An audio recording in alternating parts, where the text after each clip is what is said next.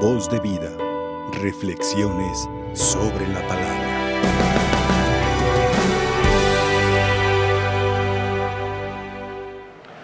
Muy queridos hermanos y hermanas, qué estrecha es la puerta y qué angosto es el camino que lleva a la vida y muy pocos se dan cuenta de esto.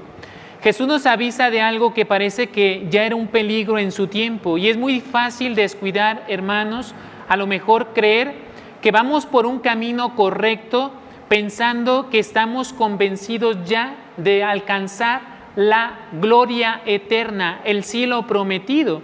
Y quizá a lo mejor pasa que muchas veces, como ya estamos convencidos, nos volvemos un poco conformistas y quizá a lo mejor eso nos hace a que no despierte nuestra conciencia moral, porque no estamos convencidos precisamente del amor y del poder, el poder de Dios que está actuando cada segundo en nuestras vidas.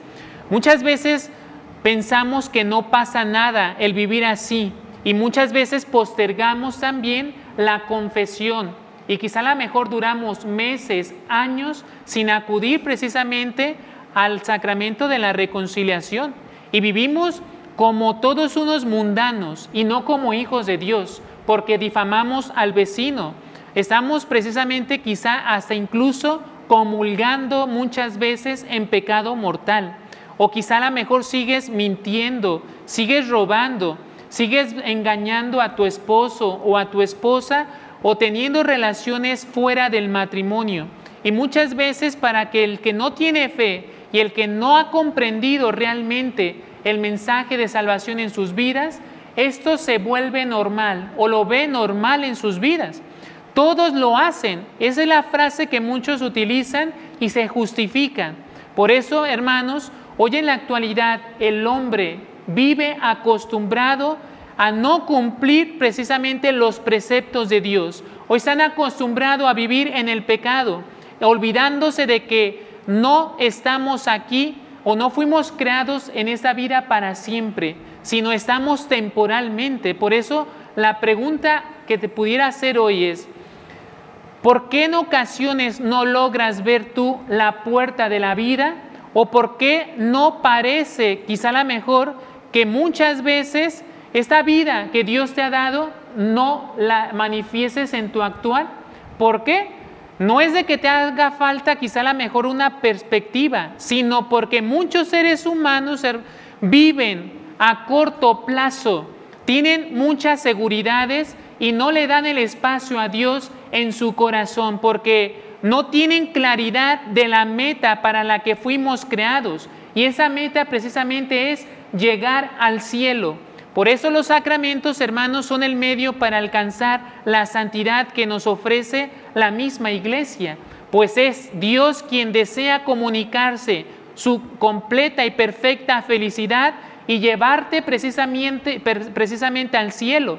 ¿Sabes por qué te es tan difícil comprender esta palabra? Porque los seres humanos somos limitados para comprender y describir la grandeza de Dios. Es por eso, hermanos, que muchas veces les das a los perros lo que es santo, porque has puesto tu vista en lo, en lo terrenal. Pierdes de vista haciendo todo con tal de ganar personas, cosas, objetos, materiales. Por eso, hermanos, mientras tú vivas así, no le encontrarás sentido a tu existencia. Vivirás precisamente en la muerte. Y esto mismo te hará precisamente sucumbir hasta la eternidad, una muerte eterna. Y tú y yo fuimos creados para las cosas grandes. Por eso nuestra aspiración es ganar el cielo. Y es por eso, hermanos, fíjate bien, que muchas personas cuando no se dan cuenta de ese valor que Dios nos regala, estas perlas que Dios nos da, se lo echamos a los cerdos. ¿Y qué quiere decir esto? Que ante el anuncio del Evangelio, hay personas que al escuchar esta palabra la rechazan o lo acomodan a su manera y muchas veces conscientemente se burlan también de lo sagrado y se mofan de ello y viven una vida sin Dios, haciendo del pecado como una norma de vida, porque fíjate bien, aquel que cree en Cristo, ha unido su vida a Él, y valora precisamente lo sagrado y se aparta del pecado que lo hace o que lo lleva a la perdición. Y no solo proclamará el Evangelio con sus labios, sino que él mismo se convertirá, hermanos, en un Evangelio viviente, pues a través de su persona los demás podrán experimentar también el amor, la paz, la misericordia, la cercanía de Dios. Cuando nosotros no hagamos mal a nuestro prójimo, cuando con nuestra lengua a nadie desprestigies, cuando a nadie difames, cuando no seas usurero con los demás, ni nos dejemos sobornar por los poderosos, es entonces que serás un signo del amor de Dios que continúa su obra salvadora por medio de su iglesia en el mundo. Entonces serás grato a los ojos del Señor y tu fe que ha sido dada gratuitamente por parte de Él será alimentada a través de la oración, a través de los sacramentos, a través del compromiso concreto de la vida diaria en las diferentes eh, situaciones sociales en tu vida que vayas teniendo. Porque si tú ves a los ojos de Dios y les das o les ternas su corazón, fíjate bien, tendrás sentido, podrás amar con el corazón de Cristo, tendrás la paz en tu vida, serás solidario con el otro, serás misericordioso. ¿Por qué?